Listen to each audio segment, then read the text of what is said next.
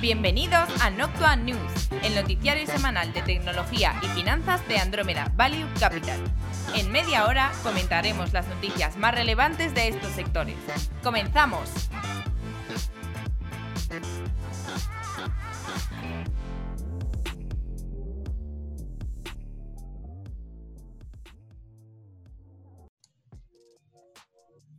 Bienvenidos al episodio quinto o temporada tercera de Noctua News con Juan de Dios Gómez, Antonio de la Fuente y Flavio Muñoz.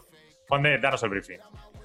Esta semana traemos en Media, eh, vamos a hablar un poco de CIRES eh, y luego en tecnología hablamos de Nvidia y su conferencia para el mundo profesional.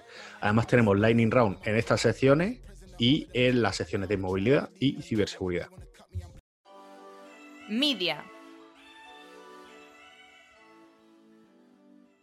Principios de esta semana sabemos cómo la compañía Cineworld Group, eh, dueña de los cines Regal, aquí en España no están, eh, tiene sus operaciones sobre todo en Reino Unido y principalmente en Estados Unidos. Bueno, pues básicamente lo que venía a decir es que dejaban de operar en ambos mercados, eh, con lo cual pues 45.000 personas se quedarían sin trabajo sumando los dos países, Reino Unido y Estados Unidos. Bueno, esto pues evidentemente viene a causa de la situación que tenemos actualmente en taquilla, donde pues eh, aquellos que han estado un poco más pendientes se habrán enterado que tuvimos el estreno de Tenet a finales de verano, como la apuesta de Warner Bros. para intentar un poco recuperar el público de cara a las salas de cine, pero evidentemente el virus está haciendo lo suficiente media para que la gente no vuelva. Y a raíz de que Tenet, su recaudación eh, no fue la esperada. De hecho, internacionalmente no lo hizo mal, pero en Estados Unidos pues, fue bastante floja pues eh, la parrilla del resto de películas, eh, tanto de lo que pueda tener Disney como lo que pueda quedarle a Warner o, o Comcast, pues eh, vamos, que es Universal, pues directamente lo, lo, han tirado a otros años, a 2021, incluso ya hasta 2022 algunas. Porque, por ejemplo, la propia Warner decía que la de Batman, pues no le va a estrenar hasta 2022. Entonces, bueno, pues esa es un poco la situación. También es verdad que Disney intentó estrenar Mulan en una apuesta un poco más híbrida en cines y, en, el servicio en streaming. Y la parte de cines, pues también se ha pegado un batagazo brutal. Entonces, bueno, de hecho, por ejemplo, pues la propia también eh, Wonder Woman 1984, eh, que se iba a estrenar, pues, y esto es lo interesante, ahora eh, Warner Bros. está planteando si, si, subirla directamente al servicio suyo en streaming, es decir, a HBO. Lo que pasa es que, bueno, sería HBO Max, que es eh, la variante americana que aquí todavía no tenemos. Eh, no han explicado muy bien cómo sería la opción en Europa, aunque esto tampoco está eh, confirmado al 100%. Entonces es un poco el rumor que hay últimamente de que, bueno, esta semana sobre todo, de que Wonder Woman podía ir al servicio de streaming. Que tengamos en cuenta que esto, es su primera parte, recaudó 800 millones. Entonces, bueno, pues es, intentar una recaudación similar, moverla al streaming, que evidentemente es muy complicado porque, porque todavía no se ha hecho se ha hecho esto, al menos al 100%, porque insisto, lo de Mulan que se intentó fue una cosa híbrida. Bueno, también es verdad que las críticas de Mulan no ayudaron demasiado, así que lo uno y lo otro pesa.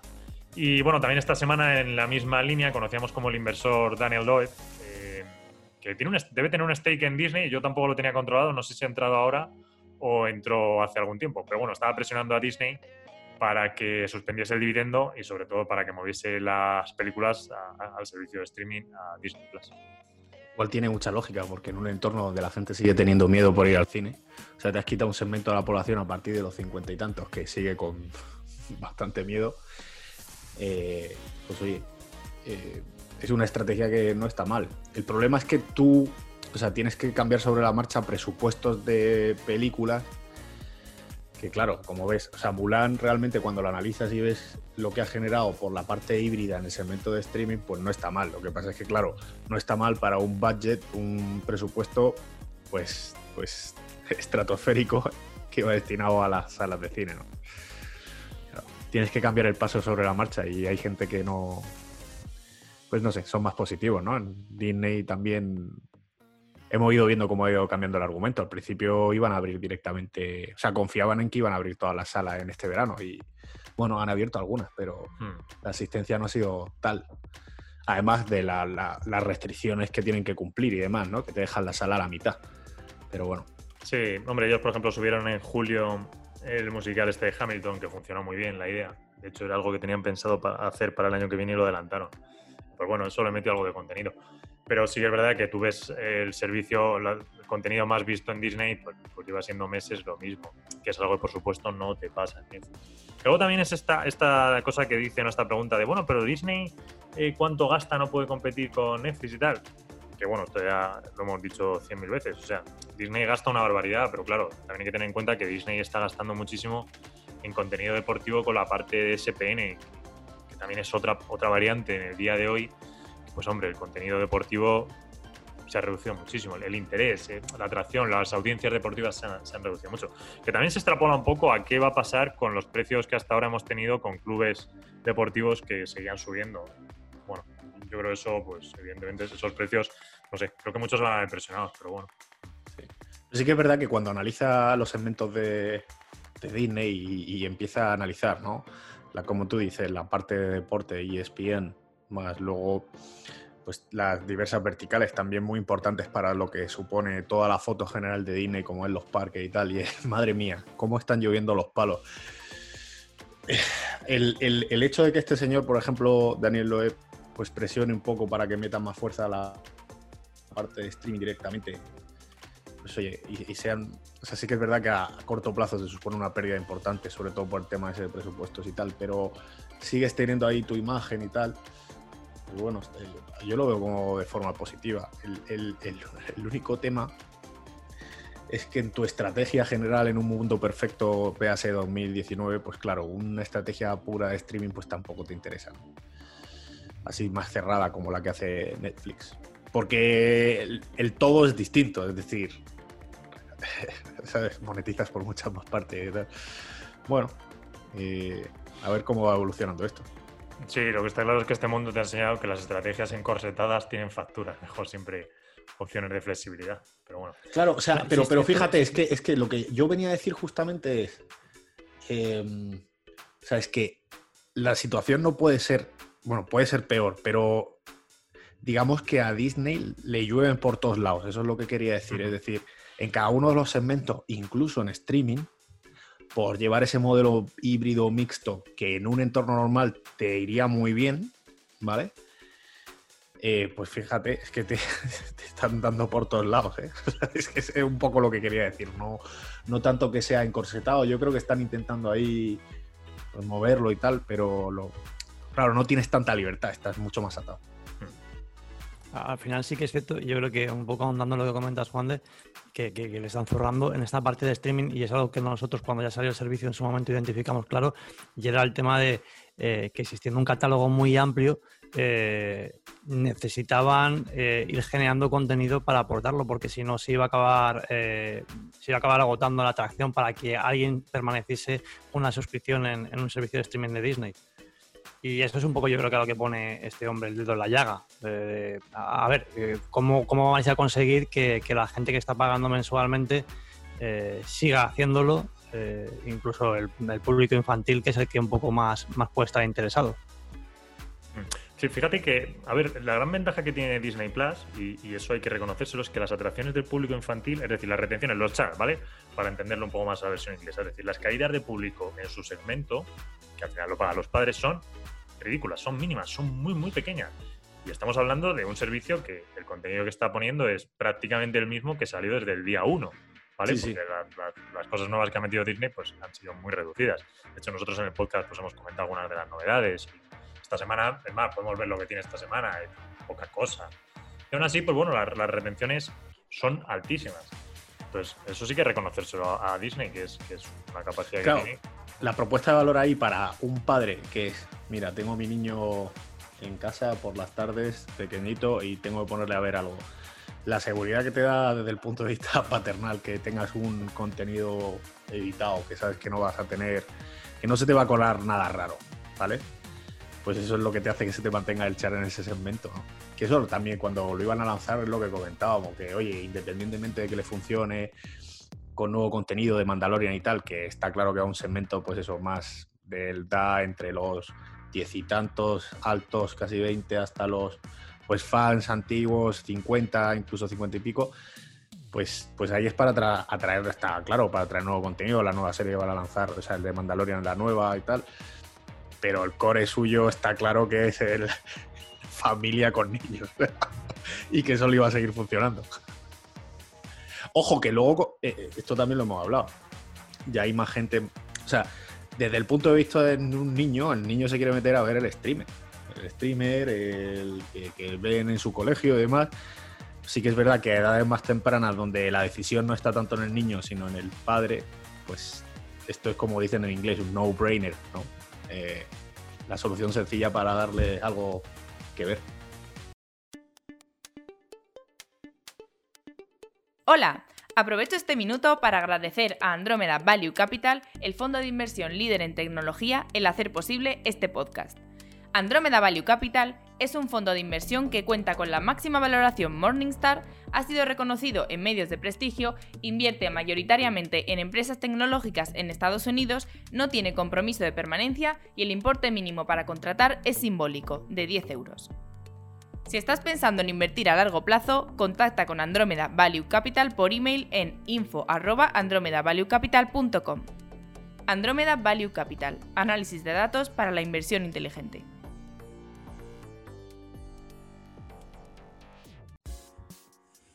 Bueno, vamos con la parte de Lightning Round. En primer lugar, hablando aquí del competidor, Netflix crea una nueva pestaña para aquellos que vean servicios de, televisión, donde se va a facilitar la búsqueda de contenido nuevo. Esta es siempre una de las grandes una de las grandes intenciones que tiene Netflix es que encuentres contenido nuevo, sobre todo contenido que sea suyo. Entonces, para facilitarlo todavía un poco más, porque siempre están con estas historias, pues va a crear una pestaña de manera particular para, aquellos que la vean desde, para que vean Netflix desde la televisión. Spotify lanza un sistema de gráfico para ver qué está más de moda en Estados Unidos y en el resto del mundo. Esto viene a, continuación, bueno, o sigue un poco lo que tenían antes de los de los, pues, eh, los top 50 por país y demás. AT&T estaría buscando comprador para DirecTV. Y Apple alargaría hasta febrero de 2021 su servicio gratuito de Apple TV Plus, que lo lanzaron el año pasado con la temporalidad de un año. Así que se alargaría dos meses más. Lo cual, evidentemente, pues vamos, esto denota la gran atracción que está teniendo Apple TV Plus y que por eso puede subir precios, ¿sabes? Claro. o viceversa. bueno, ahora con el, con el Apple, con el bundle del One, sí, bueno, pero ah, evidentemente van a hacer el push por ahí para intentar intentar venderlo. Pero bueno, es un servicio, pues igual que comentamos ahora Disney Plus, pues igual a Apple le faltan cosas, pero bueno. Mm. Bueno, ¿cómo, perdón? Sí, sí, no, que tiene razón. Estrenos de streaming. Esta semana lo más así notable que tenemos eh, vuelve a ser Netflix, eh, que saca La maldición de Blind Minor, que es como la segunda parte de aquella serie de terror que era eh, La maldición de High House, creo que era el nombre de la primera temporada, que yo me la vi y reconozco que me gustó mucho, mucho, mucho. Es, bueno, una serie de estas un poco toca género de terror, tampoco, tampoco me parecía a mí que diese tanto miedo, aunque hubo mucha gente que dijo que no la pudo acabar porque le daba miedo. Pero creo que es ese punto donde Netflix lo ha sabido hacer muy bien, que es el tocar un género eh, con una historia detrás buena, eh, que lo hacen entretenido, ¿sabes? Que se vuelve palomitero y que se consume en masa. Entonces, cuando Netflix lo ha hecho bien, tipo con Stranger Things, ¿no? Mindhunter o estas cosas, coge un género, ¡pum! Y da, pues aquí lo hizo con el terror. Y la verdad es que fue fantástica bueno, está la segunda temporada. Gaming. El juego más vendido de la semana ha sido eh, el de Sin de tambores, Mafia Remake. Y Facebook Gaming superó el billón de horas de visualización este tercer trimestre, por primera vez en su historia, nunca lo había hecho. Twitch se frenó un poco después del acelerón que tuvo en la pandemia y YouTube Gaming, bueno, pues también ganó algo de visualización. Sin embargo, si englobamos todas las cifras, debemos saber que Twitch sigue comandando el 91% del market share. Phil Spencer aseguró a los empleados que Game Pass estará disponible en iOS y iPad OS, los sistemas operativos de Apple para eh, teléfono y para el iPad y que estará disponible en 2021 a través de una solución basada en buscador web, como lo que dice en inglés Browser Based Solution, con el objetivo de evitar la App Store. Esto lo ha comentado internamente, ¿eh? repito. Que es igual que lo que la solución que plantea Amazon con lo de Luna. Luna, exactamente. Pasarlo por ahí. Porque Sony con la PS4 Remote Play es un sistema distinto. Tú tienes que seguir teniendo, eh, si no recuerdo mal, el dispositivo. Es similar a Luna. Nada más que tienes un catálogo bestial de juegos. La pequeña diferencia. Eh, GameStop, la cadena de tiendas física de venta de videojuegos, llega a un acuerdo de distribución con Microsoft. Que la verdad, em, o sea, este es el anuncio, tal, pero vamos, yo me he leído la nota de prensa, todo, intentando buscar información y aún así no sé explicar en qué consiste este acuerdo. Porque te dicen, no, sí, para la venta, para la estrategia híbrida de venta de videojuegos online y tal. Pero no sé, aún así me. O sea, no sé por qué necesita Microsoft a, GameStop. me resulta curioso, ya, no sé, ya iremos viendo. Tecnología. Esta semana tuvimos eh, el evento de Nvidia, una de las conferencias. Esta conferencia, bueno, pues estaba más desarrollada o más preparada para la parte profesional, no para la parte de gaming, que es la que tuvimos hace en torno a un mes, mes y algo. Entonces, bueno, vamos a ir diciendo un poco los anuncios principales porque hubo bastantes cosas muy interesantes en la industria. Entonces, vamos a hacer como una ronda. En primer lugar, presentaron Maxine. Eh, bueno, Maxine se trata de una serie de aceleradores de, la tarjeta gráfica de la GPU basada en la inteligencia artificial. Estos lo que hacen en realidad es que beben de los tensor core de la gráfica y que permiten la gestión de un servicio de videoconferencia en cloud que bueno, eh, mejora bastantes cosas. De hecho, pues presentaron algunos vídeos donde a través de esa inteligencia artificial hacía cosas como, por ejemplo, si tú eres eh, uno de los eh, conferenciantes, bueno, los que está hablando a, través del servicio de videoconferencia y no estás mirando la cámara, pues la inteligencia artificial a las otras personas te proyectaba tu imagen como que estuvieses mirando la cámara. O, por ejemplo, si tu, tu calidad de imagen se emitía en baja resolución, pues lo que te hacía Maxine es que te la comprimía de otra manera y te la, daba, te la devolvía a la otra persona que la estuviese viendo, como si la eh, resolución fuese muchísimo mejor. Entonces, bueno, particularidades de estas que, la verdad es que pues, son totalmente eso, basados en, la inteligencia artificial, en los Tensor Core, que para eso tiene Nvidia y sobre todo en esta nueva generación que han hecho mucho más énfasis. Y, bueno, es muy interesante. Esto al final lo que, lo que se pretende es que desarrolladores integren este servicio de Maxine. Es decir, entendamos que no es un servicio de videoconferencia creado como tal per se por NVIDIA, sino que es una solución que a través de API tú la conectas a tu servicio de verdad de videoconferencia. Es decir, Zoom podría utilizar esto o Microsoft Además, bueno, una, una, cosilla más eh, que, es verdad también eh, a raíz de esto de Maxine, es que en la conferencia anterior de GeForce eh, o sea, la, perdón, en la parte de gaming ya en GeForce hicieron alguna cosilla de estas de muestra de, lo que se podía ver. Por ejemplo, en el caso de un streamer que era capaz de poner un background, una imagen de fondo, sin tener que tener una tela verde. Podía poner unas imágenes y quedaban perfectas. Que Zoom ya te lo hace, pero, pero no te lo hace perfecto. De hecho, Zoom te pide que por favor utilices un croma verde y tal. Pues bueno, con Nvidia queda perfecto. Entonces, bueno, ah, son, la misma línea. Y lo, de, y lo del sonido, que quitaba el ruido. Ah, también, también. Que eso es, bueno, a mí me pareció una pasada, la verdad, ¿eh? O sea, eso funciona muy bien. También anunciaron su nueva gama de gráfica para el ámbito profesional, la RTX A6000 y la A40, que vienen a sustituir a la Quadro. Y en esta línea presentaron el Jetson Nano de 2 GB, que es como una especie de Arduino eh, para, mm, enfocado fundamentalmente a proyectos de, robótica y de, inteligencia artificial. También presentaron eh, Omniverse, Omniverso, traduciéndolo al español, es una, bueno, es una especie de entorno virtual en 3D, fotorrealista, para que ingenieros puedan trabajar ahí de forma común. Y finalmente, algo también interesante, aunque ya se ha apuntado hace una semana eh, en noticias y demás, es su acuerdo con VMware. Presentaron la familia Bluefield, una DPU, eh, Data Processing Unit, que vienen a asumir la carga del hipervisor en entornos de hiperconvergencia, de forma que se resta carga a la CPU y de tal forma, según apuntan, pues pueda reducirse coste y mejorar la seguridad, además de añadir funcionalidades de inteligencia artificial. Interesante sobre todo que estos Bluefield no solo vienen acoplados como elemento de Mellanox, que facilitan las conexiones, sino que además emplean arquitectura ARM. Recordemos que anunciaron hace una semana eh, su intención de comprar ARM, que está pendiente de aprobación. Estos sistemas en el fondo son Smart Mix, eh, pero mejorados. Sí, la verdad es que bastante interesante esa parte. Que por cierto, lo de Omniverse que he comentado, en el fondo, en el fondo, a las que les suenen lo de los HoloLens de, de, Microsoft, es un poco esa misma idea, es decir, intentar meter a ingenieros que estén en sitios distintos, pues que puedan colaborar en un mismo entorno y tal.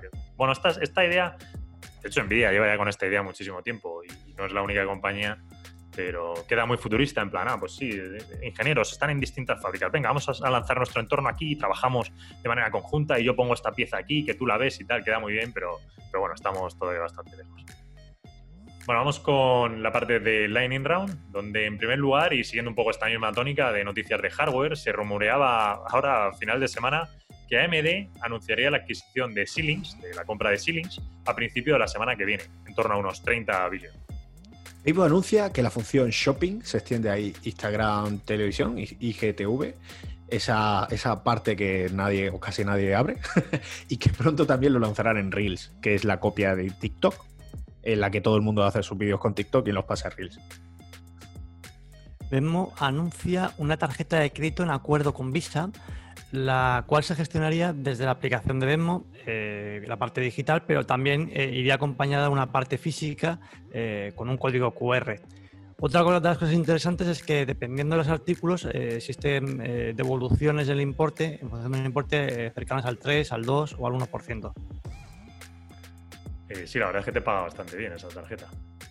Luego, por otro lado, tenemos a Google que rediseña su G Suite bajo el nombre de Google Workspace, donde, bueno, lo que vienen a hacer es cambiar el logo eh, de los distintos servicios a otro más moderno y, sobre todo, integran en un único servicio eh, Meets, Rooms y Chat, que, bueno, andan por ahí dispersos, entonces quieren, quieren consolidarlo en uno. Aunque Google lleva con esto pues yo qué sé, meses, que si te hago no sé qué, te cambio esto, pero, pero aún así, bueno, no acaba de ser una solución completa ni para Slack, para competir con Slack, ni Zoom, ni Team. Innovación en Google, están revolucionando el entorno de trabajo. He de decir que, por ejemplo, lo de Tables, que comentamos, creo que fue en el episodio 4, ¿verdad? Eh, que es competidor pues, de Asana, Smartsheet, es decir, un gestor de proyectos. Eh, pues bueno, oye, van metiendo pocas cosas, así poquito a poco, y joder, en cuanto a funcionalidad está bastante bien. Vamos, nosotros de hecho aquí en la oficina pues lo usamos bastante.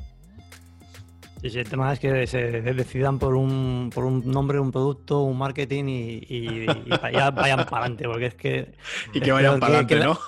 Es peor que las medidas de confinamiento de Madrid. Madre G, G, yo eh, G365, ¿qué os parece el nombre? ¿Está bien? Sí, G635 Teams, o sea, me da igual. ¿Sabes cuál es el problema al final? Que es que ellos te hacen muchísimo la venta desde GTT. Y estos servicios tenían. Claro, al final tu mercado es mucho más pequeño, tío. Tendrías que abrirlo a todo. Porque te estás compitiendo con el Marcy que te dice: Mira, a mí lo del cloud me da igual, yo te ofrezco esto. Decía, a mí me da igual que tú estés en GCP, que estés on-premise, que estés pero esto, tío, te hacen la venta los mismos que te hacen GDP. no, está claro. Esto no, deja de ser, no deja de ser la típica competencia de IaaS, PaaS y SaaS versus un puro SaaS, ¿sabes? Que hemos comentado varias veces y, las dinámicas siguen siendo similares. Pasa que, claro, aquel que esté exclusivamente con esta gente, eh, pues te puede compensar, porque los servicios no son malos tampoco. Bueno, vamos a movernos, que nos enrollamos con esto. Eh, portal de Facebook ya incluye Netflix y Zoom, tal y como lo dijeron, eh, tal y como dijeron que pretendían hacer, que anunciaron hace una semana. Y Slack eh, llevó a cabo su conferencia anual donde presentó la posibilidad de que empleados de una organización manden mensajes directos a empleados de otra organización. además, un sistema de control administrativo para terminar desde la parte de seguridad qué empleados se pueden conectar con otras organizaciones de fuera, una parte de stories, verificaciones de, empresas y, capacidad ya para mandar audios y, vídeos en, los chats. O sea, una buena, una buena cantidad de, ampliación de funcionalidades muy interesantes. Sí. Sí, sobre todo la de audios y vídeos, la verdad es que está bastante bien.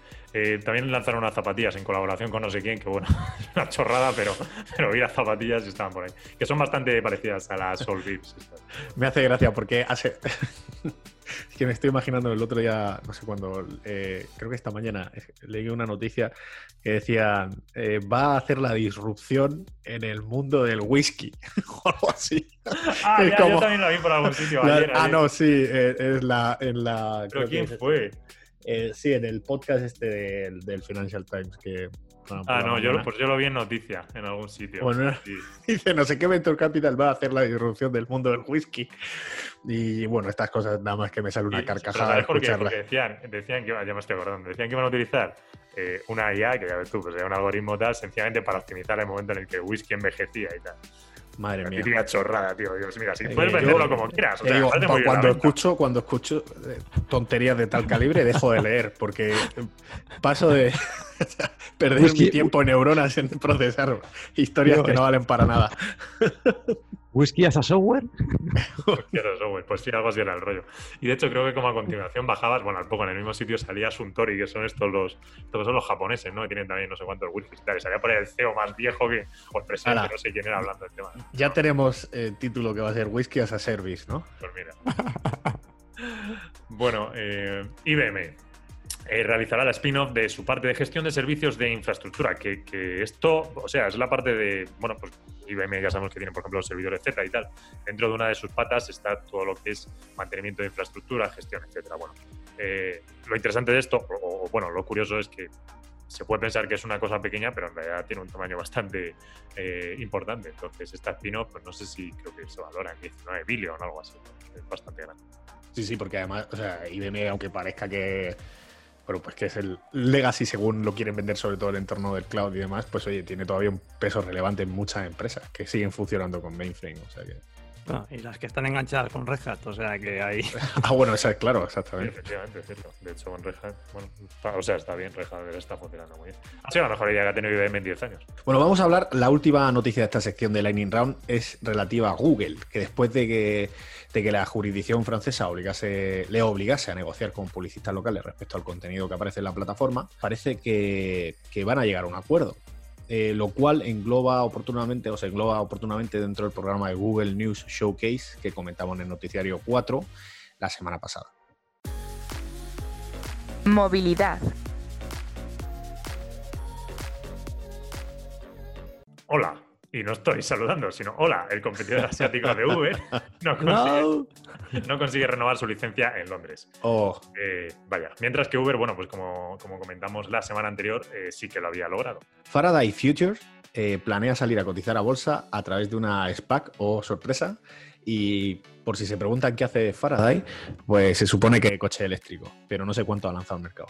Eh, Leaf y GraphHub cierran un acuerdo de colaboración.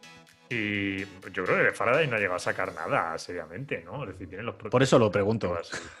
Creo, Porque, creo que o sea, hago- es una. No, no me he metido a verla, ¿eh? pero, o sea, quiero anot- hacer esta anotación, pero No. como ha habido una oleada de salidas Sí, sí. a bolsa de empresas que todavía no tienen ni siquiera modelo de negocio o que no han lanzado su producto, simplemente pues a través de presentaciones con CEOs que se van a comer el mundo, pues no sé, hago esa pregunta. Si alguien no lo quiere aclarar, está el canal de Slack. yo, yo creo que venden PPTs. PPTs tal cual. tío. PPTs as a service, tío. Se nos acumulan los titulares. Bueno, eso se hace mucho en, en las consultoras, así que tampoco me voy a meter ahí en. en- Pero- no, pero- voy a abrir, pero- no voy a abrir el melón. Pero no, no la sacan a cotizar a las PPTs, ¿no? Hombre, muchas, muchas, muchas consultoras, pues algunas cotizan, no sé qué. De hecho, por comentarlo, me, parece, vamos, mente, me parece bastante interesante con este tema de, de las eléctricas y tal. Que a ver, la única serie realmente es Tesla, el resto pues, batiburrillos que yo honestamente no les presto demasiada atención porque me parece que es que no son, o sea, no son más que prototipos que, bueno, pues en un afán de, de interés mediático han salido a cotizar a través de las SPACs y a partir de ahí pues todo se ha vuelto una locura. Pero sí que lo digo un poco por, por, por alerta o por estas cosas que han pasado este verano. Em, bueno, en el fondo hay un partícipe que es eh, una persona encantadora y tal, eh, trabaja en Porsche. Y bueno, pues, bueno, pues evidentemente toda la parte de automoción la conoce bastante. Y cuando nosotros teníamos Tesla, eh, bueno, pues siempre era un poco la crítica, oye, ¿por qué tenéis Tesla, esto, tal? No sé qué. Yo decía, oye, pues mira, esto pasa esto, tal. Al final, pues me dio la razón, creo que ha sido un convencido de Tesla que va a funcionar bien. Y lo curioso es que este verano me llama un día, me dice, oye, Flavio, creo que voy a comprar, eh, ¿cuál era? La de mm, Nicola, Nicola Motors. Ni- Y Nicola. yo le empiezo a decir, Nicola, a ver, digo, ten cuidado, digo, ten cuidado, que estos no hacen nada, que no sé qué, que tal. Sí, sí, sí, cuando toque 30 voy a comprar, tal, no sé qué. Bueno, pues hubo un par de estas que le dije, yo, o sea, insistiendo, le digo, ten cuidado, porque al final, por suerte, no hizo nada, macho. Y, y luego, fíjate, han salido todos los problemas de Nicola, tal, igual. Entonces, Hace una gracia eh, los criterios de comprar empresas, en plan, cuando toque 30 y, Claro. y, y derivadas. o sea, hay que tener cuidado con estas cosas. Claro, pues es dinero, es tu dinero, pero bueno, también, o sea, tú puedes dar consejos dentro de un ámbito, pero tampoco puedes obligar a la gente a que no compre este tipo de cosas, ¿sabes? No sé. Bueno, vámonos a con DoorDash. Eh, en Estados Unidos lanza Doorda- DoorDash for Work. Eh, son bueno, una serie de iniciativas eh, para dar de comer a los empleados en una organización. Y está muy bien porque incluye programas de pedidos de gran volumen, un sistema de puntos, eh, también fidelización. bueno, lo que aquí sería un poco en Europa estos puntos que pagas de comida, ¿no? Los tickets comida de Sodexo y tal, pues un poco la misma idea, algo así utilizado con, con Dordas en Estados Unidos.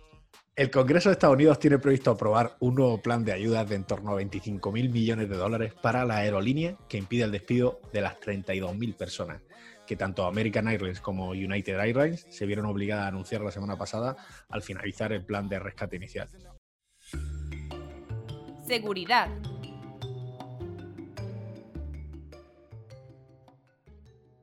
Tenemos una noticia en concreto de ciberseguridad. Eh, y es que eh, hemos recibido, nos hemos enterado, eh, realmente también se han hecho cargo los medios, pero bueno, de que ha habido un ataque muy significativo, muy relevante, aquí en concreto en, España, la aseguradora Adeslas, que es, bueno, que en concreto lleva desde el 11 de septiembre sin poder operar con normalidad debido a, este potente ataque de ransomware para que centremos un poco el tiro, los estragos de este ataque, pues eh, que estaban claramente orientados en este caso a, reventar la, infraestructura informática, pues eh, así como otros han sido más enfocados a la parte de robo de información, este directamente han ido a, la yugular del funcionamiento y está afectando cuestiones como la propia web de la empresa. Eh, directamente sobre el propio servicio que reciben los clientes, que se está escenificando, se está mostrando o haciendo palpable en, sus redes sociales, donde están recibiendo bastantes quejas que están intentando gestionar como buenamente pueden, la imposibilidad de acceder al área de cliente, a su área de cliente,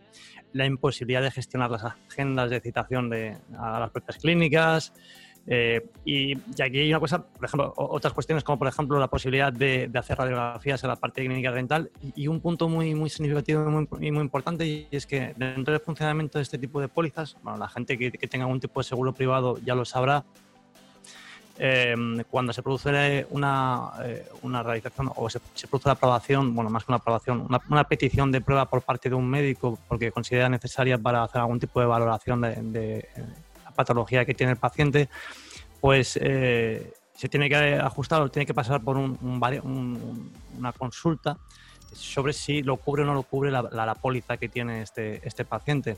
Bueno, pues ahora mismo ese sistema tampoco está funcionando. Y esto está eh, realmente impactando de una manera muy directa, sobre todo a, nivel eh, de costes. Entonces, bueno, pues dentro de, las medidas que se está tomando, o que lleva tomando desde entonces la propia DERLAS, está la recuperación de, de manubrio, métodos manuscritos, telefónicos, eh, asumir todos los costes asociados de, todo lo que está implicando esto a nivel de cambio de procedimientos.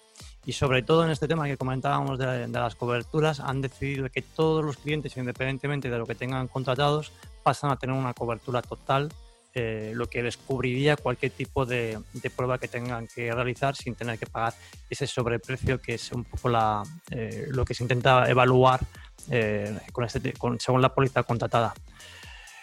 Eh, así que por, nosotros, por nuestra parte un poco poner y remarcar que ya lo hemos traído en otras noticias de, implicaciones de ataques de ransomware, eh, que no son esta que traemos hoy, no ni mucho menos la, última que, traeremos. Ya hemos por aquí mencionado el tema de, ataques a, ayuntamientos de, Estados Unidos, el tema de la SER, el tema también de Prosegur cantantes de Homo Lady Gaga, eh, Mafre, o la última que creo que mencionamos por aquí también en este apartado, que fue el tema de Adif y, el robo de la información y el filtrado de esa información, eh, haciéndola de alguna manera pública. Bueno, pues una cosa más que, traemos de, y de la importancia que tiene la seguridad en esta historia. Bueno, pues eh, hasta aquí el episodio de esta semana. Nos despedimos y nos vamos a ver la semana que viene. Un fuerte abrazo a todos. Chao, a seguir bien. Noctua News es una iniciativa de Andrómeda Value Capital que tiene como objetivo mantener informado a sus oyentes a través de una selección de las noticias más relevantes del mundo de la tecnología y las finanzas. Andrómeda Value Capital es un fondo de inversión que cuenta con la máxima valoración Morningstar, ha sido reconocido en medios de prestigio, invierte mayoritariamente en empresas tecnológicas en Estados Unidos, no tiene compromiso de permanencia y el importe mínimo para contratar es simbólico, de 10 euros. Si estás pensando en invertir a largo plazo, contacta con Andrómeda Value Capital por email en info@andromedavaluecapital.com. Andrómeda Value Capital, análisis de datos para la inversión inteligente. El contenido de este podcast es informativo. No debe tomarse como asesoramiento en inversiones o como recomendación de compra o venta de acciones o productos financieros y no está dirigida a inversores o potenciales inversores en Andrómeda Value Capital.